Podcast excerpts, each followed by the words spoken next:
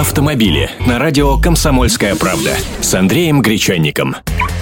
Здравствуйте. Российские дилеры Саньонг с июля начали принимать заказы на самый большой минивэн марки – «Ставик».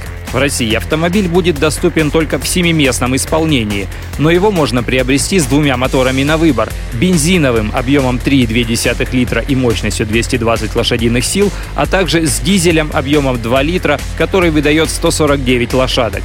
В обоих случаях заказать ставик можно как с механикой, так и с автоматом. Базовая дизельная версия минивэна переднеприводная, бензиновая имеет привод на все четыре колеса. Уже в стартовом оснащении автомобиль может похвастать фронтальными подушками безопасности, АБС, кондиционером, полным электропакетом, подогревом передних сидений, а также легкосплавными колесными дисками и аудиоподготовкой. В более богатых комплектациях список оборудования дополнит кожаная отделка салона, климат-контроль, обогрев руля, Bluetooth, люк и круиз-контроль. Стартовая цена от миллиона 29 тысяч рублей. Начальная стоимость с автоматом от миллиона 229 тысяч. Автомобили с Андреем Гречанником.